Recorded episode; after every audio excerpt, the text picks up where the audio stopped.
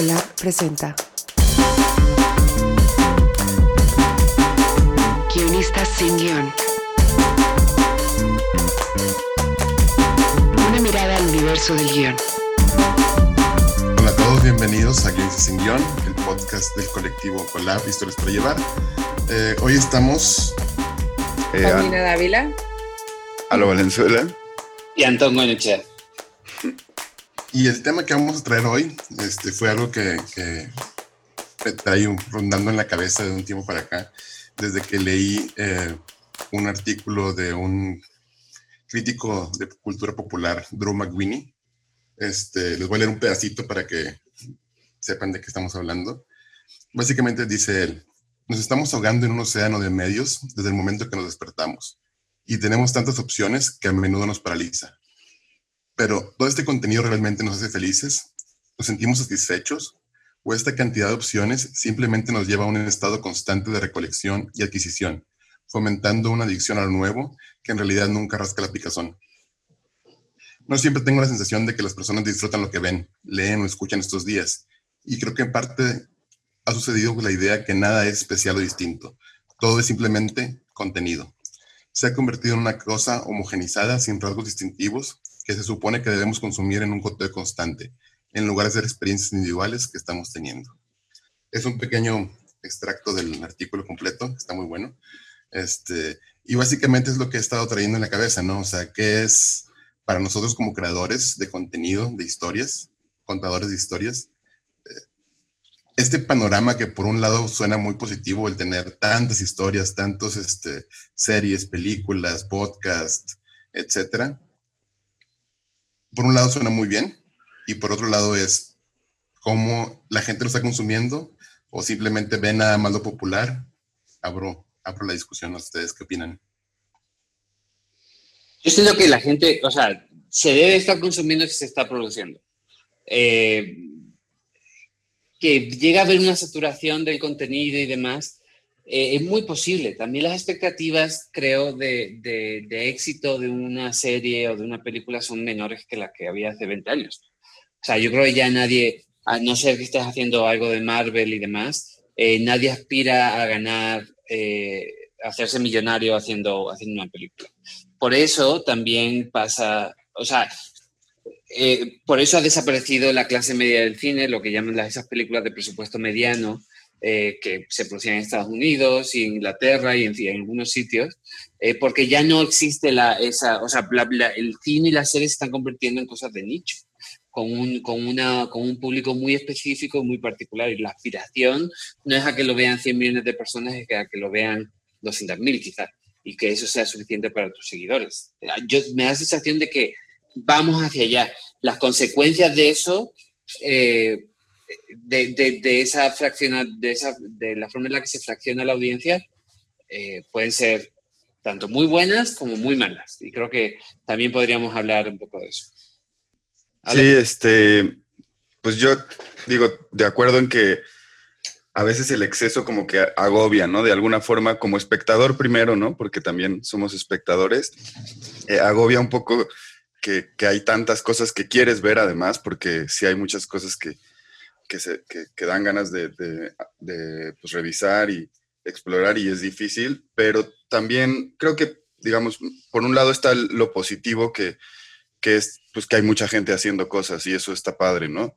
Creo que esto tiene que ver con el exceso en todo, además, en, información, en, en, general, pues hay un exceso de transmisión y de comunicación en, en, el mundo, pero lo que está padre, creo, la parte positiva, pues es que también hay más posibilidades de hacer cosas.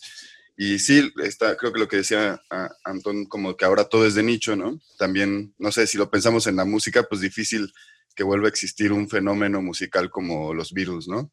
En, en, el mundo otra vez con las cosas como están, pero lo padre es que pues, puede haber muchas otras eh, personas produciendo y creo que la, la variedad siempre es eh, positiva en ese sentido. Y bueno, del lado negativo, pues supongo que eh, la cosa es que al final lo que dicta estas tendencias siempre es un negocio y, las cosas se vuelven un poco más efímeras y entonces cuando quieres buscar hacer algo más profundo o, o más duradero o una conversación eh, un poco más larga o generar una conversación un poco más larga a partir de un contenido, pues lo que pasa un poco con lo que decías en el texto, todo se olvida muy rápido, ¿no? Entonces, no terminas de ver una cosa cuando ya estás pensando en la siguiente y si se te pasó, si ya no viste, o sea, como que de pronto pasa también que, que, una serie es un fenómeno y cuando ya te tardaste en entrarle sientes que ya, pues ya, ya pasó ese momento y entonces a la que sigue porque es muy difícil llevar el ritmo. Yo estoy de acuerdo con Alo. Yo creo que esta, esta conversación abre eh, muchas otras posibilidades y pues como de dónde viene todo esto es, digamos, como lo que nos preocupa más en esta generación. Eh, yo creo que lo que dice Alo es verdad desde el punto de vista de creadores o gente que hace parte de la industria, digamos que estamos viviendo una etapa dorada de las series, de la creación de contenido, de como una especie de como democracia o falsa sensación de democracia en el contenido, ¿no? Hay para todo el mundo eh, y para todo el mundo hay trabajo, digamos, o había, digo, previo al, al, al, al temita que, que protagoniza nuestro año. Eh, pero creo que de lo que estamos hablando es un poco de un síntoma de, pues, de nuestra época, que es, o sea, muy consumista, en donde de alguna forma hasta el contenido es víctima de este capitalismo excesivo, ¿no? En donde hay demasiado de todo, en donde no se tocan las cosas quizá con la profundidad que quisiéramos, porque es parte de esta cultura y de esta época como de lo desechable, de lo que se consume y se tira a la basura, de lo que se consume y ya pasó, eh, y no deja pues tampoco, son pocas las cosas hoy en día que dejan una huella como que yo me pregunto mucho eso. Nosotros somos hijos de una época en donde habían clásicos, eh, como cosas icónicas, como qué es lo clásico y qué es lo icónico en esta época, pues como tan globalizada, como tan, en donde yo, yo puedo ser fan de una cosa que ni siquiera dan en mi país, ni fue creada en mi país, sino que mi rollo es, bueno, no sé, el K-pop. O sea, yo, ¿sabes? Como hay, tanto y, tiene que ver con lo rápido y con, hay una velocidad que yo creo, entre otras cosas, que esta época que estamos viviendo, esta pausa forzosa, es justo para reflexionar estas cosas y estas velocidades y estas tendencias y, hábitos que tenemos de consumo. A mí me pasa que me cuesta diferenciar, por ejemplo, hasta qué punto estoy trabajando e investigando y hasta qué punto estoy siendo una ociosa, ¿no? Y en nuestros oficios creo que tiene, o sea, como que tenemos que pensar en eso, eh, porque pues consumir evidentemente nunca nos va a dar felicidad, porque me encantó eso del texto, que habla, hace una relación con la felicidad. Y, y en esta época yo creo que el consumo se volvió nuestro, nuestro pilar de la búsqueda de la felicidad, ya sea consumo de espiritualidad incluso, o sea, ya está por encima de todo. Y en ese sentido, pues como que creo que esa es la pregunta. Me gusta mucho este tipo de conversación, no solo desde el punto de vista de creadores, creadores, sino de... de, de consumistas. Sí, de hecho... Hay una cosa... Que, sí, dale, ah, bueno, ahorita Que, que, que, decía lo que lo comparó con la música, me, me hace pensar en, pues yo en mi adolescencia, ¿no? De que cuando los CDs y los cassettes, que yo soy de, de, de cassette para acá, este, costaban mucho dinero o eran caros, ¿no? Entonces comprabas uno y lo traías dando vueltas y vueltas y vueltas porque... Y tenía mucho valor. ajá, y porque te costaba tenerlo y te costaba apreciarlo y era tu disco favorito y escuchabas, sí, escuchabas todo el álbum completo, lo oías una y otra vez. Ahorita no recuerdo el haber escuchado un álbum completo de una banda, aún es que me gustan en los últimos cinco años o más, escuchar el álbum completo y escucho las canciones que están como rotando en cualquiera que sea su, Spotify o YouTube Music o lo que sea. Sí, porque cambió la industria a los Exacto, pierden, pierden el, el, pues no sé si el valor, por así decirlo, tampoco me cuestan, como nomás es buscar en Google o en YouTube o lo que sea y tengo acceso a, como ahorita Netflix, ¿no? Tener acceso a todas estas películas y series y todo por una cantidad muy pequeña que en vez de ir al cine a gastar tu dinero a ver algo en una pantalla grande. O sea, creo que no sé si, ¿qué piensan ustedes de esta, de esta comparación entre lo que te cuesta y lo que... yo, creo que yo, hay, una, hay una, cosa, hay una cosa muy específica que, que has hablado que me parece eh, que tiene mucho que ver con esto. Lo que cuesta, pero lo que cuesta no solamente eh, monetario, sino el, el valor del objeto. Eh, hace 15 años, tenía, cuando vivía en Madrid, tenía un compañero de piso argentino que era, que era fotógrafo y el tipo llevaba 15 años haciendo fotos, era, era bastante mayor que yo. Y, y, y me, y, él, y él decía que la fotografía digital, a ver, hablando, o sea, eh, es una especie de conspiración en contra del valor de la imagen.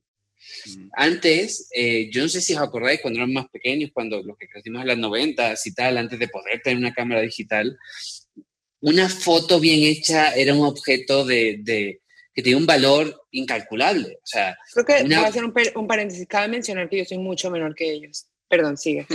sí, no, eh, Paulina, Paulina es muy joven.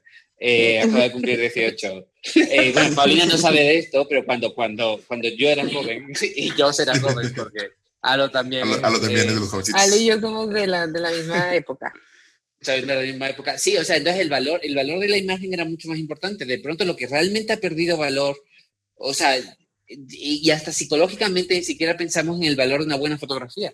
Una fotografía que hacemos, que podríamos imprimir y colgar en nuestra casa y demás. Las mejores fotos de mi hijo están en mi teléfono.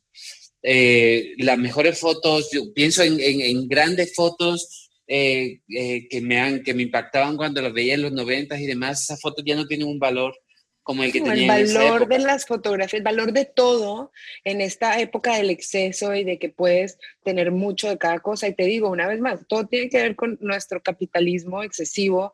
Eh, acá, cambió. Es más, hablando de eso, yo estudié artes visuales. Entonces, durante mi carrera universitaria, una de mis inquietudes más grandes era la fotografía análoga. Entonces me la pasaba mucho tiempo en el laboratorio, tomaba fotos y aprendí a revelar color, que era como súper más difícil. O sea, como que ah, yo tenía todo un proceso con eso que me parecía súper interesante, paralelo a esta época en donde estaba, por ejemplo, entrando el Instagram a ser parte de nuestra vida. Entonces tenía toda una, una como, como, una contradicción y una, una, un poco una pelea conmigo misma, con el Instagram, con la foto, tanto así que llegó un punto en donde yo dejé de tomar fotos. O sea, yo uso el Instagram y lo uso como, una herramienta de trabajo hoy en día porque representa otras cosas, que también esto es otro tema de conversación. Pero como que mi, mi, mi desencanto con la fotografía tiene que ver con la época en la que vivimos y el valor que tiene hoy en día la imagen, la fotografía, la música y eso podemos eso podemos como llevarlo a cualquiera de los oficios artísticos, al fin y al cabo, no solamente es en el contenido, en las series, en el cine, eh, en la música, en la fotografía, en, en, las publicaciones, en la información. Deja tú, o sea, la cantidad de información que escoges. Qué difícil es como tener un compromiso estético en una época como esta, ¿no? Como tener claro y no ser un ecléctico. Todos somos un eclécticos hoy en día. Bueno, el formato es muy importante, el valor del objeto. O sea, el, el, el, rollo, el acceso al que nos da la era digital también es un, también, también quita muchas cosas. O sea, eh, la, la, incapacidad de poder almacenar eh, cierto tipo de cosas, la cantidad de, de, contenido, que creo también es muy, es muy pertinente al artículo, eh, la cantidad de películas que ya no existen, que han desaparecido del, porque a las que no tenemos acceso de ninguna forma porque no tenemos reproductores físicos, no tenemos formas de, de, de, usar el negativo, o sea, de, reproducir ese negativo, de reproducir esos DVDs, de reproducir esos Blu-rays que ya a los que no tenemos acceso y no están disponibles en, en, los streamings. O sea, hay una forma de, censura cultural eh, eh, que, que, que, solamente le da eh, prioridad a lo nuevo a lo que tenemos que consumir ya, ya, ya, porque hay 50 cosas que tenemos que consumir, porque carajo vamos a ver una peli de 1950?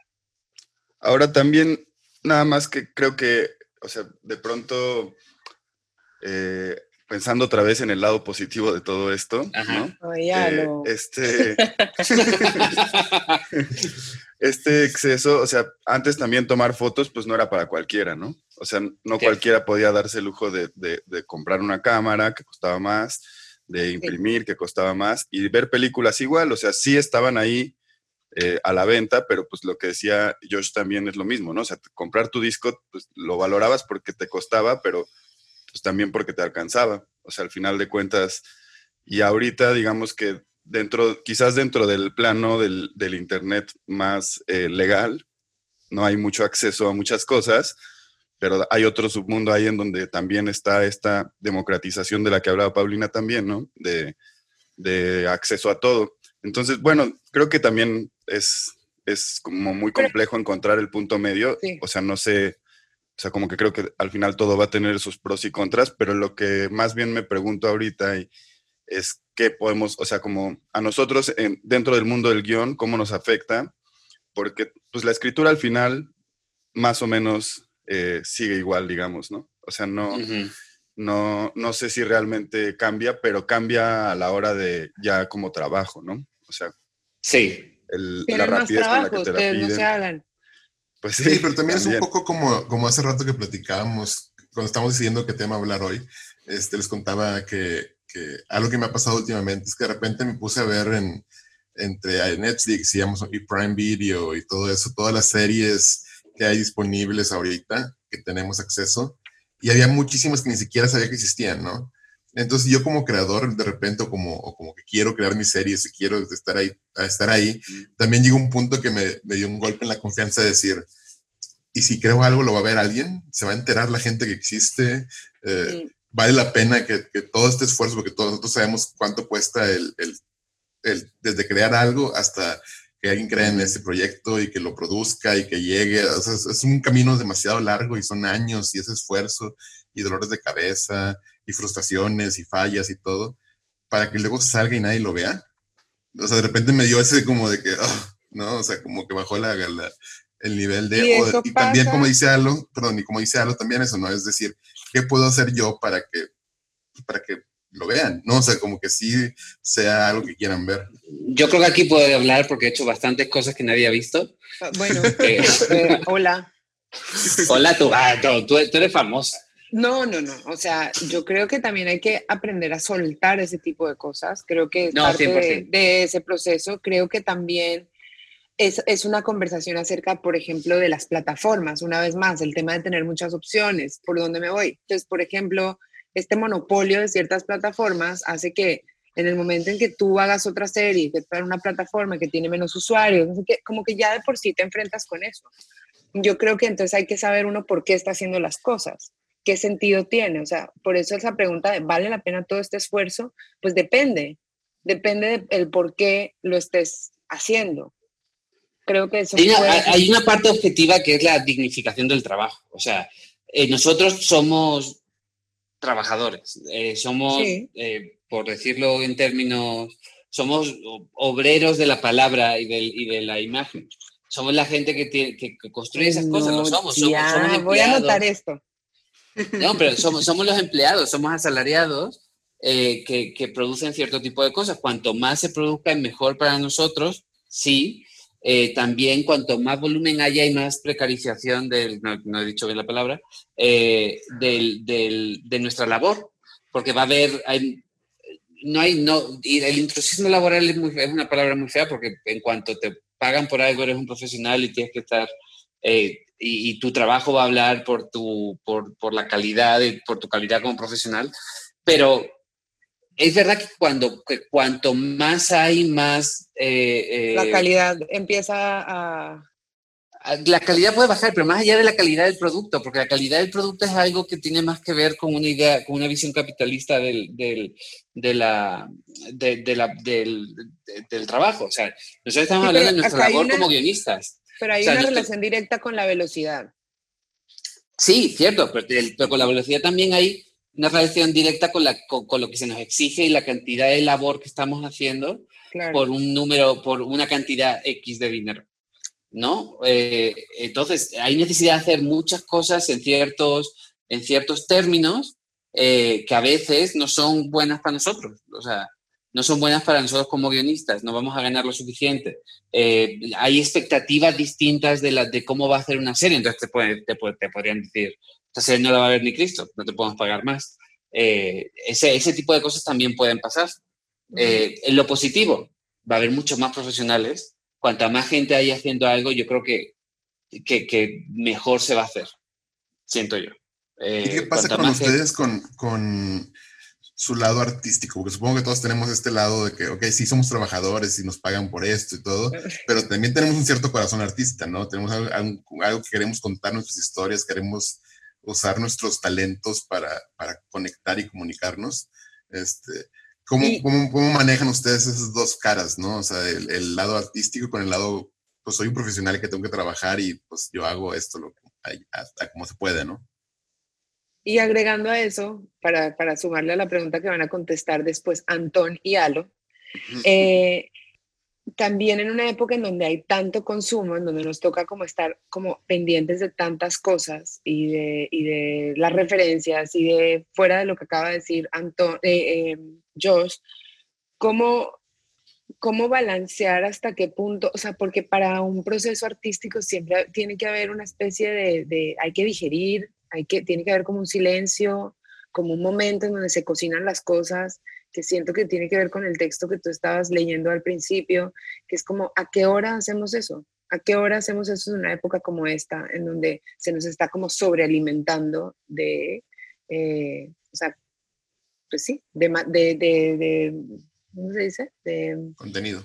Contenido. Gracias. Eh, Antón. Eh, no, perdón, lo contesta tú que yo tengo que ir a ver la empanada. Dame un segundo. este, pues, ¿cuál era la pregunta? Sí. Balancear lado artístico, eh, en, eh, y del, del, hombre trabajador, del guionista que, que, necesita trabajar y en una época como la que estamos viviendo. Pues yo creo que, que también cada proyecto tiene su, su, ritmo, ¿no? O sea, de pronto hay por ejemplo, bueno, al menos a mí me ha tocado que en las películas te, te tomas tu tiempo mucho más para, para, escribirlas y desarrollarlas. Y sobre todo cuando trabajas de la mano con un director que también tiene ahí una postura un poco más autoral, ¿no? Que quiere, que quiere realmente armar algo por ahí. Este, eh, creo que también eh, ayuda mucho y creo que también hay, pues sí, o sea, es como en la televisión también hay rangos, ¿no? Y hay tipos de proyectos que tiene que ver con cantidad de episodios, con la velocidad con las que se hace. Y me imagino que a ti, Pau, por ejemplo, como actriz también te, te influye, ¿no? De pronto no hay tiempo de ensayar, ¿no? De pronto, de pronto deben llegar casi directo a grabar, de pronto hay películas no solo a lo mejor en donde... Sí. Muchas veces ustedes están, mientras nosotros estamos en el set, ustedes están escribiendo con, unos, con, con una, como, con unas expectativas de que llegue a tiempo eh, el guion con su versión que tiene que ser. O sea, hay una cosa muy extraña porque de repente parece que hay mucho tiempo para esas cosas, pero a la hora de hacer, o sea, todos estamos haciendo todo el tiempo y como que tenemos que cumplir como con ciertos... Eh, em, eh, ¿cómo se dice? Ay, no, y la palabra, ¿hoy qué? La elocuencia, ¿dónde quedó? Tenemos que, perdón, cumplir con ciertos eh, requerimientos de tiempo. Y, mientras nosotros no tenemos tiempo de ensayar o de digerir o de procesar o de tratar de entender de dónde vienen estas cosas, quizá porque nos acaba de llegar el guion de la... Eso me ha pasado, no siempre. Es mucho mejor cuando Qué, padre es cuando hay una serie ya escrita, por ejemplo, ya está toda escrita y se empieza así, porque también tienes que saber hacia dónde va todo esto, para, ¿no? Como hay... Puedes leer toda la historia y no solamente la escena que vas a grabar. Exacto, o sea, hay un contexto, hay una serie de cosas, que fue la conversación que tuvimos, de que tuviéramos más en eh, contacto nosotros los actores con, con los guionistas. Eh, pero sí, o sea, creo que que todo depende del producto que se esté haciendo, al fin y al cabo. O sea, ah, hay cosas que todavía se hacen con otro cierto rigor, digamos. Sí. Sí, y yo creo que siempre también en los, en, los, en los proyectos que son rápidos y todo, pues hay una forma de meter ese lado artístico que para mí tiene que ver más con temas y preocupaciones, ¿no? En, y cosas en las que piensas y siempre puedes colar por ahí en, personajes y demás, algo de eso. Obviamente, pues cuando tienes tiempo para desarrollar un proyecto personal, que también creo que es otro tema, eh, ¿no? De la posibilidad de hacer proyectos completamente personales o cuando trabajas con alguien que, es, que está dispuesto a tomarse un par de años para escribir una película, pues entonces eh, quizás le puedas cuidar más ese lado, ¿no?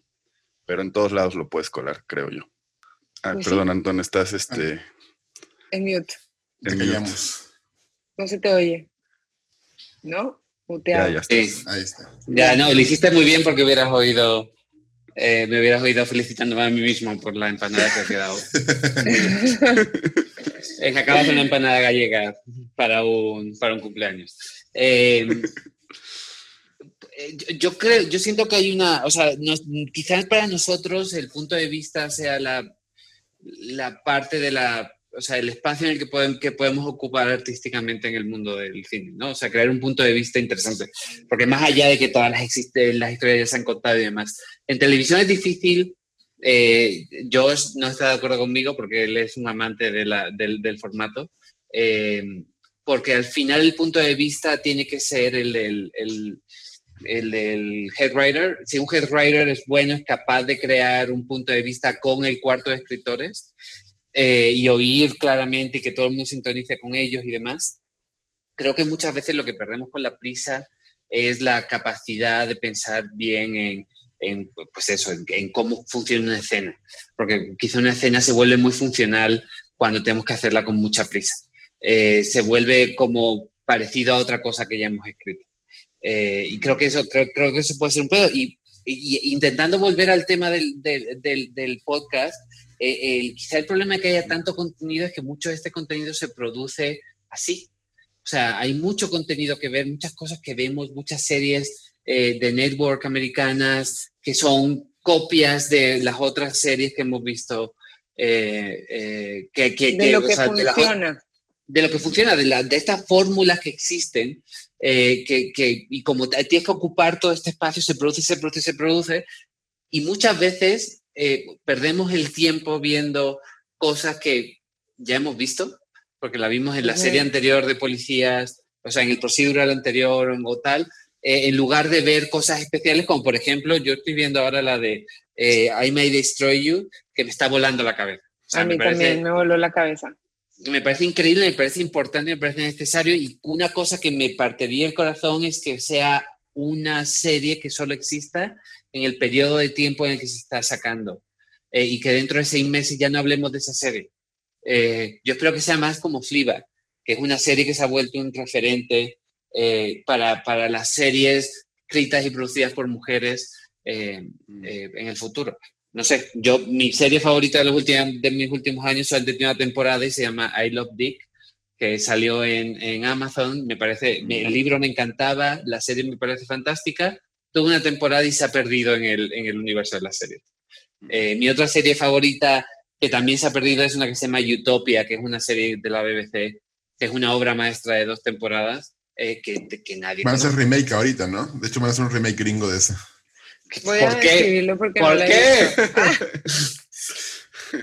de hecho, ahorita, ahorita algo muy interesante que dijo Antón fue, o sea, los ejemplos que puso me dan un poco de esperanza porque creo que esas, esas series, tanto I Might Destroy You y, y, Fleabag, juegan en un papel que solo las creadoras lo pudieron haber creado esa serie. O sea, solo ellas pudieron haber hecho esa serie en específico y en un momento específico en que son, ah, que crean un impacto, ¿no? Crean algo, es como también un poquito en el lado de la cultura pop, la serie de Watchmen, ¿no? que, creó Damon Lindelof, que, y ahorita, el que está ahorita, que es Lovecraft County de HBO también, que pegan en un momento específico de la cultura que estamos viviendo ahorita, ¿no? O sea, que este es un, un momento eh, donde casi, casi le, pegaron al, al vaya, supieron leer lo que, lo que está pasando. Me refiero a los ejecutivos y aprobaron ese tipo de series que están con un contenido muy personal. Hay algo muy importante ahí que yo leí, igual no, o sea, voy a como medio decir lo que, lo que me quedo de eso y que tiene que ver con el proceso que tuvo este, Micaela Cohen de I May Destroy You, eh, para que su serie fuera precisamente así. Y pasó como por el, de alguna forma, rechazar a un gigante, ¿no? Para, para poder tener autoría y para poder tener como eh, la, la, decisión, las decisiones últimas en ella, que es lo que es tan difícil hoy en día, porque como es tan competido, porque estamos hablando de lo que sale, nosotros sabemos todo lo que se, lo que se propone previo, ¿no? Lo que llamamos nosotros eh, pichar, todo lo que se, se, se, enseña previamente, como que al final quieres que te elijan, quieres ceder algunas cosas, porque quieres hacer lo que haces, porque justo es lo que decías tuyos, ¿para qué tanto esfuerzo si primero es que nos den luz verde y segundo que la vean? Y, y entonces tendemos a suavizar o a ser complacientes en el contenido quizá, en, como con deseos de que, de que pase todo. Es muy interesante que estas dos series eh, o los procesos de Micaela Cohen y Coel, Cohen, Coel, Cohen, Cohen, ¿qué es? ¿Y cómo, ¿Y cómo se llama? Y Phoebe. Y Phoebe, la diosa de nuestra... La diosa. Eh, te queremos, Phoebe, te queremos. Eh, pues son procesos que tienen que ver con eso, con una defensa muy importante como de la autoría y de, y de que haya una visión y, que eso sea como respetado. Pero además de eso, que sean... Mucho, perdón, no, pero que además que eso que sean pertinentes. O sea, eh, estas series son importantes como, como las que ha mencionado Josh, que hablan de, de, de, asuntos de negritud, como, como, como eh, lo que escriben, lo que escriben Phoebe, te queremos, y, y, y Micaela, que ahora también te queremos. Te amamos. Eh, te amamos, te amamos. Eh, son pertinentes. O sea, hay, hay otra cosa que buscan mucho, que, que, creo que sí también es positivo. Me voy a, me voy a poner del lado de, de Alo un ratito. y es que los, que los ejecutivos buscan cosas que sean pertinentes para el momento. El otro día vi una película española que está en Netflix que se llama Orígenes Secretos. Eh, es una película sobre, es un refrito de, de, historias de superhéroes y tal. Es una película que ves, y más allá de que sea una película chafa, en todos los sentidos, o sea, está fea, es absolutamente innecesaria. Y es raro ver algo que, que, que, que lo veas y digas, o sea, esto podía haber estado bien hace 20 años y lo hubiera visto y jajaja, jijiji, la veo ahora y no me hace falta, o sea, pocas veces en mi vida he sentido que he perdido el tiempo viendo algo. Y creo que es una sensación, está muy mala, la, neta está muy mala, y yo no entiendo las puntuaciones que tiene y no sé. La, borraré de mi lista de pendientes. Exacto. Bórrala, tío, o sea, es, no tiene ni cabeza. Pero bueno, más allá de eso, el, el, el, creo, creo, que, creo que a la hora de elegir contenidos, y también podemos llegar a un mensaje positivo con esto, es busquen algo que sea pertinente, algo que, que, se, que sientan que va a hacer que, que haceros crecer y usar la cultura para lo que sirve, que es aprender y crecer y emocionarte y, eso. O sea, hay cosas que están pasando ahora que están haciendo. ¿Qué pasa con la gente y sus guilty pleasures? Porque eso le da views a unas cosas que son realmente tremendas. Y entonces funcionan en la medida de que son tan tremendas que la gente no puede parar de verlas, pero realmente pues no te dejan nada de eso que acabaste de mencionar, ¿no? Entonces, a lo mejor eso es como, como, como la comida chatarra, ¿no? O sea, de que está bien que te des el gusto, pero también balanceale, come cosas saludables que te nutran. Es igual, consume contenido que te pueda servir de algo más que entretenimiento, ¿no? Que sea algo que te deje, ya sea ver el punto de vista de alguien que no conocías, este, ver el mundo de otra forma que no te imaginabas. O sea, creo que hay formas que, el entretenimiento puede ayudar a eso. Pero también en el mejor de los casos, pues no está peleada. O sea, en el mejor de los casos te puedes echar una botana que no te, que no te destruye y. Exacto. Totalmente legítimo. me gusta mucho esto como conclusión de este podcast, eh, de ser balanceados en nuestro consumo y en esa medida igual y tenemos un impacto eh, pues en lo que se decide hacer, y demás. Al final todo se trata de eso. O sea, sí se puede... quedar cortito si acabamos ahora. hay, que, hay, que, hay, que, platicar otro ratito más todavía. es, es, un, es, como una, primera una especie de solución, primera conclusión. Ah, vale, perfecto. Muy bien, sí. Perfecto, no, pero sí, siempre, eh, o sea, es legítimo que exista lo otro. Eh, es legítimo cuando tiene alguna pertinencia. Es que te juro que esta película no tiene cabeza. Sí. O sea, perdón.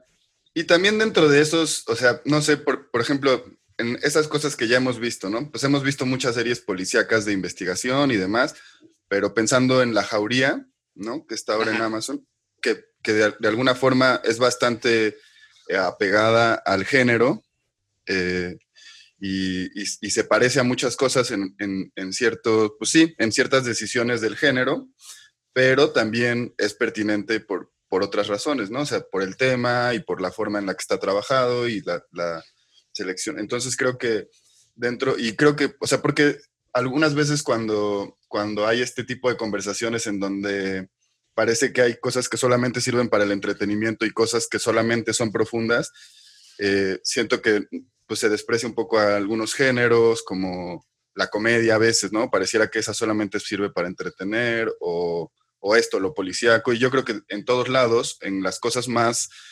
entretenidas, más sencillas y más simples, también puede haber esta pertinencia eh, por la que apuesta Antón. Yo no podía estar más de acuerdo contigo porque además yo soy de los que piensan que la función número uno de nuestro trabajo es entretener. O sea, eh, la función número uno de lo que hacemos es que la gente, que la gente pueda entrar en otro universo, pensar en otra cosa, que se salga de su vida diaria, a veces que puedan volver a su vida diaria para verlo con otra perspectiva, quizás crezcan, pero sobre todo es entretener. El género es, y el género, la, la posibilidad que te da en mi opinión, es que crea una estructura tan rígida que te permite rellenarla con un montón de temas que, otras, que otros géneros no te permiten, o sea, que otras cosas no te permiten, que quizás una película de, con una idea más fluida de género, quizás no, no, no te permitan meter temas como, por ejemplo, en un policíaco puedes hablar de racismo, de violencia contra la mujer, eh, de gentrificación, de, de millones y millones de cosas, porque sabes cuáles son los pasos que vas a seguir. Entonces, lo único que te hace falta es rellenar esos huecos que existen con ideas. Con agenda.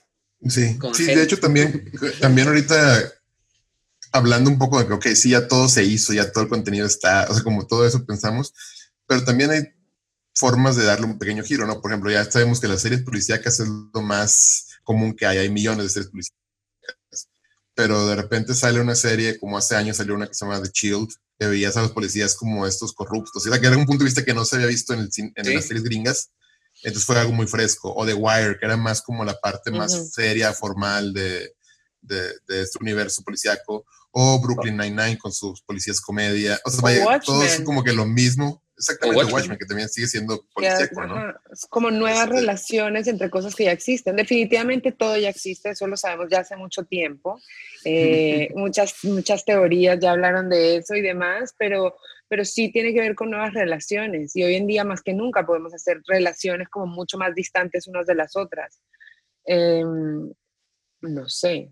Aquí, aquí hay una cosa, yo quería, quería meter esto, volviendo al tema, al tema principal, eh, que es algo que hablé con, antes con, con Josh y con Alo antes de empezar a grabar, eh, y es el hecho de que la cantidad de contenido que existe, en, eh, hay un fenómeno que está sucediendo, y es que antes, cuando, cuando Josh y yo éramos jóvenes, no cuando Alo y Paulina, que ya son, que son gente que ha crecido hace cinco años, eh, últimamente, los últimos cinco años, cuando yo era mejor, veíamos televisión. Y la televisión, eh, sobre todo en España, que teníamos tres canales, cuatro canales y cinco canales después, eh, todos compartíamos, eh, la, la, la, televisión era la cultura colectiva, la cultura popular. Entonces todos compartíamos unos, unos unas referencias que nos hacían de alguna forma sentir que pertenecíamos al mismo lugar.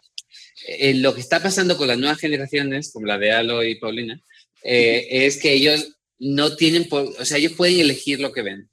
No están forzados, nunca te vas a cruzar con una peli de, como me pasó a mí, yo descubrí Pink Flamingos eh, eh, grabando, grabando una peli, otra película y de pronto apareció detrás porque lo grababa en el en LP, en el, en el, en el VHS y de pronto descubrí la película de John Waters que la vi demasiado joven, pero que definitivamente me hizo querer hacer film. y eso me da la sensación de que la gente, de que, de que la gente eh, eh, más joven, los niños de ahora, no van a poder cruzarse con cosas que no quieren ver porque no las van a poder descubrir. Eso, eh, es, eso me hace pensar en algo que les recomiendo mucho. Es un librito muy corto de una autora colombiana que se llama Carolina Sanín y el libro se llama El ojo de la casa. Y justo habla de eso, de esa relación que había entre pues entre generaciones, eh, a través de la televisión y a través de lo, de lo, que compartíamos y de lo que nos hacía una generación. Y aparte también el, el, el, hecho, por ejemplo, yo me acuerdo antes, agarrando la nostalgia que Antón nos, nos puso sobre la mesa, pues, por ejemplo, yo me acuerdo mucho que cuando en mis tiempos era ir a rentar películas al videoclub, ¿no? Entonces, de repente ya me había acabado todas las que estaban por renta y agarré una que no sabía cuál era, pero me llamó la atención lo que decía en la parte de atrás, la agarré, la vi en mi casa, en mi VHS, para que vean que soy viejo. Este, y era una película que se llama Clerks de Kevin Smith, ¿no? Entonces a mí yo de 16 años le voló la cabeza esa película, fue la que me hizo decir, ay, este, hay un güey que escribe así y me gusta cómo escribe este, o sea, como que me llamó, algo hizo súper clic conmigo, este, a grado de que, pues en esa época no era como ahorita de dónde te, puedo conseguir la película en todos lados, ¿no? Entonces yo en el videoclub casi por, yo creo que para un par de meses estuve preguntándole si me la podían vender esa película. O sea, yo la quería tener en mi casa. Y no, no me la querían vender, me la querían vender a un precio súper alto, ¿no? Hasta que me dijeron, ¿sabes qué? Si no se renta en las próximas tres semanas, te la puedo vender. Y fue lo que pasó, ¿no? Porque nadie la, nadie la veía. Entonces, así me hice yo de mi copia, primera copia de Clerks, ¿no? Ahorita que después compré el Blu-ray, después compré todo lo demás, ¿no? Y hay películas que veía muchas veces, o sea, que me gustaban tanto que las veía una y otra vez para... Y ahorita no recuerdo la última vez que vi una película otra vez. O sea, ya no recuerdo la última vez que me di el tiempo de revisitar alguna película que me haya gustado, porque siento que tengo tantos pendientes más que ver, o sea, tengo tantas listas de películas recomendadas y series y todo, que no me doy permiso de ver algo que ya vi. No sé si les pasa algo por el estilo a ustedes. A mí me pasa. Yo no, yo, yo veo, yo veo, yo estoy, yo antes veo una película que he visto que una cosa nueva, la verdad. Porque, o sea, hay muchas cosas que tengo muchas Ay, ganas Antonio, de eres un nostálgico. soy uno, pues, ya soy padre, me, he- me he hecho viejo, pero sí, Ah. o sea, eso, pero hay muchas cosas que, que, bueno, aparte de Toy Story que la he visto 50 veces en los últimos Eso es distinto, eso es, eso es un síntoma de la paternidad. Sí, sí, pero sí, no, hay, pero porque aprendes mucho más viendo, volviendo a ver algo que viendo algo nuevo, la verdad. O sea, aprendes mucho más revisitando, ahora, eh, por ejemplo, Kurosawa, estoy volviendo a ver varias películas de, de, de Kurosawa y, y estoy aprendiendo muchísimo, o sea, porque ahora, ahora sé mucho más de lo que sabía cuando la última vez que la vi y soy capaz de identificar muchas más cosas que hacía este señor que eran increíbles. Entonces, eh, es una forma de crecer. Lo que, a mí me, lo que a mí me angustia es que las películas que yo veía vayan a desaparecer de mi alcance. O sea, ya no las puedo encontrar. Pero ni siquiera buscando, bajándolas ilegalmente en Internet, cosa que no hago. Ey, Eh, pero, pero, pero no existen. O sea, son películas a las que ya no tenemos acceso. Incluso peliculitas de los 90. A mí me fascina el cine indie eh, neoyorquino de los 90 del, al que pertenece Clerks y al que de alguna forma pertenece. Y Clerks pertene- es, es consecuencia de, de. ay, ¿Cómo se llama? Eh, De de- Linklater. de Linklater, exacto. Eh, de, ¿Cómo se llama esa peli? Ah, Eh, muy buena. Dazed and Confused. No, no, no. Eh, la primera que hizo Ah, Linklater. sí, sí, sí. Slackers, ¿no? Ah, Sí. Slackers. Slackers. Slackers. Sí, Slackers. O sea, hay una- hay- esas películas son, creo que, las que inspiraron a la gente que nos inspira a nosotros ahora del cine. Eh, Pues hablando de eso, dime. De, de- de eso anoche yo me vi una que se llama Practical Magic de 1998, no sé si saben cuál es, es como Sí. este chick flick de brujas eh, Sí, sí. maravilloso, noventerísimo, y yo sí creo que vale la pena revisitar porque también nos habla de nuestro tono de hoy en día, nos habla de una cantidad de cosas y de... Y de y tomar referencias como, como que siempre nos obliga a mirar atrás, ¿no? Hablando de eso, yo quería leerles un fragmentito de lo que les acabo de decir del ojo de la casa, si me Por favor, permiten. por please. Eso que mi hermano y yo hacíamos, hermanarnos a través de la televisión, reconstruir una intimidad por medio de la televisión, parece consecuente con la naturaleza de la actividad del televidente. La televisión forma parte del espacio doméstico y no del espacio público, y quizá tampoco propiamente de la experiencia ciudadana. A diferencia del teatro, ver televisión depende de tener un hogar. Vemos televisión en el lugar privado y la televidencia puede recordarnos que tenemos una familia y también que desearíamos una familia distinta de la que tenemos. Va por ahí, es un texto muy, muy interesante y que habla de Sí. lo que estamos diciendo. Muy bonito. Muy interesante. ¿Tú quieres leer algo, Alo? Porque yo No puedo- estamos leyendo hoy algo. No, no, pero, no, pero voy a pensar. eh, no, pero es totalmente cierto, es muy, es muy cierto el- y, y- y- y es muy pertinente al tema del que estamos hablando.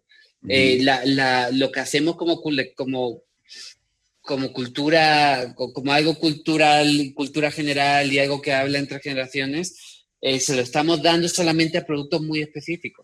Se lo estamos dando a Marvel, se lo estamos dando a, a HBO, a ciertas series de HBO, eh, y se lo estamos dando a alguna serie de Netflix, mientras que hay muchísimo contenido que se produce que va a alimentar los intereses de otra gente. Hay una parte muy buena en eso. ¿Quieres que otro poquito? Muchas voces, sí, por favor. Es que acabo de encontrar otra cosa muy chida. La pantalla que se instala en medio del hogar señala que el primer espacio de teatro, señala que el primer espacio de, de teatralidad es el hogar. Frente a la pantalla hay un grupo de personas con papeles asignados, la madre, el padre, el hijo, la hija. La pantalla de la televisión cumple el papel del espejo lúcido que nos permite ver cómo la familia, esa primera sociedad en la que nacemos o ese primer círculo de la comunidad nos asigna papeles de hija, de hermano, de nieta, que determinan y limitan nuestra expresión, igual que los papeles que observamos en los programas que sintonizamos. La televisión ese escenario vertical montado delante de nuestros ojos en nuestra casa, ese ojo de la casa con el que la casa se mira, nos da una pista para que entendamos que el, ah, que el mundo, todo es un espacio dramático. Y hay un pedazo que no puedo seguir leyendo, lo siento mucho, tienen que comprar el libro. Muy bien. Luego nos mandan si, les, más. Clásico truco de, marketing. Mm. Clásico truco de marketing. Bueno. Pero fíjate que ahorita que, que mencionamos eso, Anton, de, de, creo que sí teníamos, antes había como una cierta, un lenguaje y una cultura colectiva que ya no está tan presente. Este, sí, obviamente hay ciertas cosas que, está, que, que brincan a la cultura popular, como vos decías ahorita, Marvel, Stranger Things, hay ciertos referentes que se vuelven como, como comunes entre todos, pero ya no están, sí, Miguel, pero ya no hay tantos como antes, ¿no? O sea, antes eran, era más fácil encontrarlos. Este, Hace poquito vi una imagen que me gustó mucho, no, que no la encuentro y está muy padre, que venía así como, una, era una broma, ¿no? Que decía de que el cine es hacer, es, lo hacen ricos para los pobres lo decía, el teatro son los pobres para los ricos.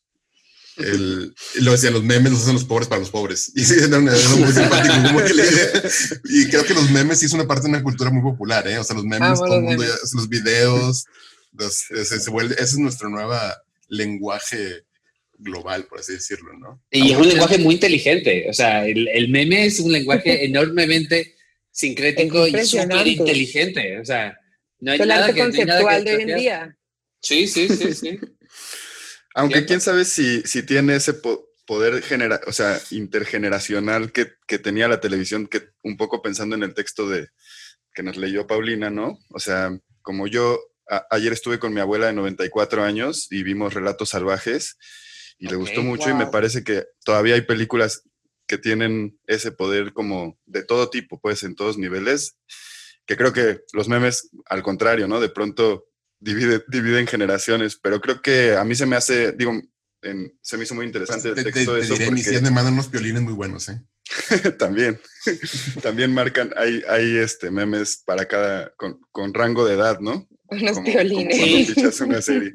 Pero, pero sí creo que eso es algo a lo que está bueno aspirar también, o sea, está, está interesante esto que, del texto de Paulina, porque creo que eh, pues está, está padre pensar en que esta división, bueno, digamos, una cosa que, puede ser complicada de esta división y de esta variedad de contenido a la que tenemos acceso es que de pronto parece que ya hay unas cosas para el, para el adolescente, unas para el adulto y entonces ya no te puedes sentar todos juntos a ver, a ver algo. Pero también puede ser al revés, ¿no? Un poco pensando también en esto de, de ir al videoclub y encontrar o descubrir algo nuevo en la televisión. Creo que una forma también es que yo voy con mi abuela y ella me enseña lo que descubrió y a lo mejor yo le pongo relatos salvajes y ella después pone otra cosa que ella vio y, o me cuenta una película que, que vio hace muchos años y también la podemos ver y entonces en esa conversación puede existir esta forma de compartir contenido y descubrir cosas nuevas todavía, ¿no? A lo mejor podríamos volvernos eh, con la recomienda y hacer así como recomendaciones de cosas para que los que, los que nos quieran... Para que vean a su abuela. Recomienda películas que puede ver con su abuela. Yo, a mí me hace pensar en una, en una, en una cosa, yo me acuerdo eh, de cuando pasaba los veranos con mi abuela, que no, con mis abuelos en, en, Galicia, nos metíamos a ver, por la noche veíamos una película, yo siempre me ponía muy nervioso cuando intuía que, que, iba a aparecer un desnudo. Porque siempre estaba muy nervioso porque no sabía si me iban a mandar a la cama o no, o si iba a ser algo tolerable, pero había como un ambiente de tensión en reconocer o no reconocer ese desnudo en la televisión delante nuestra, eh, que, que, que, también es una forma de relacionarse con ellos, un poco como a lo que va el texto de Calido Paulina.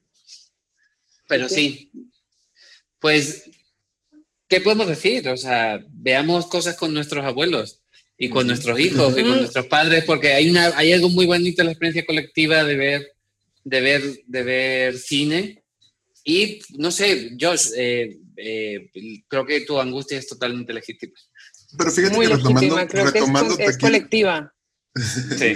Pero retomando un poquito eso, me, me, digo, como me tranquilicé un poco de esa angustia que me dio en ese, en ese entonces, fue pensar de que a mí también me gusta mucho hacer, por ejemplo, obras en microteatro, las cuales las van a ver 15 personas. Y de repente que una de esas personas me diga, oye, es que lo que a mí me gustó mucho, o que, o que los veas que lo disfrutaron, yo con eso ya me, como ya cumplí mi misión, ¿no? O sea, ya cumplí lo que quería lograr, o sea, de conectar con alguien, o que lo que yo hice influyera a alguien, o hiciera sentir algo a alguien. Entonces, pues a veces también es como que volver a reajustar mentalmente y decir, ok, a lo mejor mi serie no la va a ver más que tres personas, pero si una de esas tres personas la vio y le hizo algo, les hizo sentir algo, pues ya, ya ganamos, ¿no? Pues sí, aplacar el ego del consumo y que no va, que no va para muchísimas personas, pero que tiene su nicho, ¿no? Y que a veces también tú encontraste tu nicho en, en contenido así que a lo mejor no era masivo, pero no era para todos. Sí, que, que, como que retomando un poquito de tu visión optimista de abre, abre para muchas voces, ¿no? O sea, está, o sea, hay tantas cosas que, que afortunadamente está abriendo la, ahora sí, se vuelve muy democrático, ¿no? Entre comillas, porque al final de cuentas siguen siendo las mismas personas que deciden qué, sale a, a, final de cuentas. No, no, hay democracia. No hay democracia. O sea, el, el, uso, el uso continuo de la democratización en el lenguaje de Internet es mentira. Falso. Totalmente. No, Aunque si hay gente haciendo cortos con sus celulares y escribiendo cosas. Sí, existen. Eso existen. Sí, sí. Pero luego también nos pasa, digo, ya nos ha pasado a nosotros, ¿no? Que de repente tenemos nuestras ideas o nuestros conceptos y todo, y de repente te llegan opiniones que dicen, es que ellos saben lo que están haciendo, porque ellos son los que están, los ejecutivos, y esto, sí saben lo que están haciendo, si supieran lo que están haciendo, tenían puros hits todos, siempre, ¿no? O sea, todo sería puro home run. Y dices, no, nadie sabemos lo que estamos haciendo, nadie sabemos qué es lo que va a recibir la gente, nadie sabemos... o sea, saben lo que, saben lo que quieren, o sea, saben lo que están buscando. Entonces, muchas veces el problema es que ellos pueden manipular lo que tú estás haciendo para que se ajuste a lo que ellos quieren. A mí me ha pasado recientemente que estaba pichando una serie, una serie de ficción y, y, y, el ejecutivo decidió, el productor decidió picharla como un documental. Y fue como, bueno, pues ahora es un documental. Y es como, ah, chingón. Pues a ver, a ver cómo lo hacemos. pues bueno, ¿alguien más quiere decir algo para ir cerrando ya de una vez el, el tema de hoy? Ahora sí. Yo quiero agradecer a Alo por estar aquí con nosotros y ser tan positivo. Yo también y por su optimismo que es tan contagioso y tan necesario en esta época. Eh, pero, pero también creo que lo que nos toca como individuos, como consumidores de alguna forma, es como tratar de hacer conciencia de ese equilibrio y de eh, pues de alimentarnos bien eh, en lo que recibimos, porque nos afecta en todo sentido, porque, porque hay que saber tener como límites, por ejemplo, para nosotros entre qué es ocio, qué es también estar trabajando, un poco todo nos alimenta, pero, pero creo que hay que hacerlo de manera equilibrada. Em, y pues creo que ese es el trabajo que nos toca hoy en día a todos nosotros como árbitros de nuestro propio consumo. Y, no quedarnos con, con, lo que está en trending topic, ¿no? O sea, sí buscar. Nunca el más trending allá. topic. Ah, yo, yo, quiero darle un consejo a los guionistas. Eh, es un buen momento para hacer, para hacer lana. Así que trabajen, ahorren, porque esto es una burbuja. ¿Quién sabe va a estallar en algún momento. Entonces, no compréis, no compréis coches de lujo, no metáis en una hipoteca, a ahorrar es el momento de hacer dinero, ahorrarlo y empezar a estudiar otra carrera. No es broma.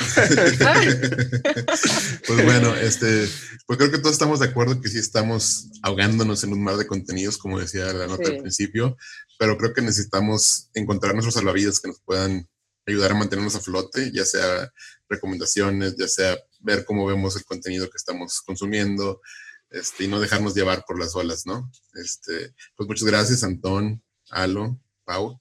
Este, yo soy Josh Candia. estamos en sin Guión. Nos pueden seguir en nuestro Twitter e Instagram como arroba Historias. En Facebook. Colab. Historias para llevar. Una Gracias. mirada al universo del guion.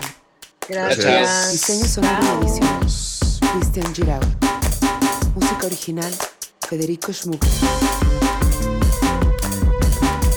Una producción de Colab Historias para llevar. En colaboración con Velarim Arts.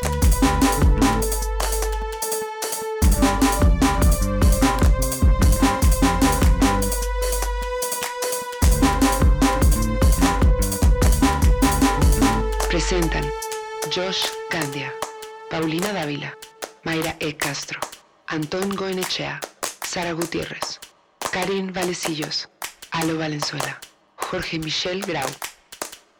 Derechos reservados con la Pelarium Arts